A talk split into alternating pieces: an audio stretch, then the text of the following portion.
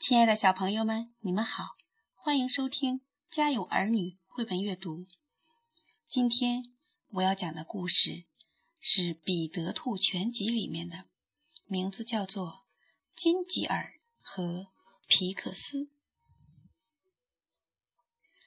从前，小镇上有一间小小的杂货铺，名字叫金吉尔和皮克斯。来杂货铺买东西的客人非常多。店主金吉尔是一只黄色的公猫，皮克斯是一只小猎犬。小兔子们都有点怕皮克斯。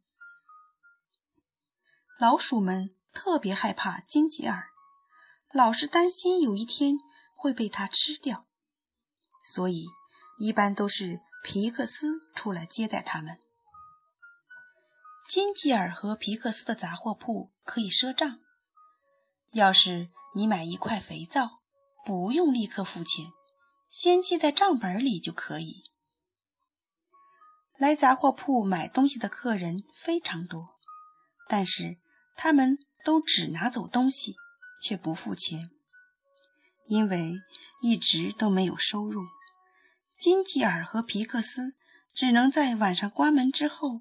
吃自己铺子里的东西。新年到了，金吉尔和皮克斯还是一分钱都没有收到。可怜的皮克斯连办狗证的钱都没有了。皮克斯一看到警察就非常害怕。他跟金吉尔决定再给大胡子老鼠塞缪尔寄一份账单，因为他们都觉得。大胡子塞缪尔想赖账，还怀疑塞缪尔的太太玛利亚偷吃了店里的奶油苏打饼干。金吉尔和皮克斯立刻到杂货铺后边的卧室，拿出账本，一笔一笔的计算。突然，杂货铺的门被推开了，一个警察正拿着本子记着什么，柜台上。还放着一封信。警察不一会儿就走了。金吉尔打开信封，发现里面装的是缴税单。两个人更加难过了。金吉尔和皮克斯的杂货铺只有关门停业了。其实，小镇里很多人都希望杂货铺关门，这样他们欠的账。就不用还了。金吉尔现在住在养兔场里，日子过得很好。他比之前胖了不少。小猎犬皮克斯呢？他去了一个猎场当守卫，工作时非常认真。杂货铺停业后，人们都到塔比莎太太的店里去买东西了。塔比莎太太。将所有货物都涨了价，而且不赊账。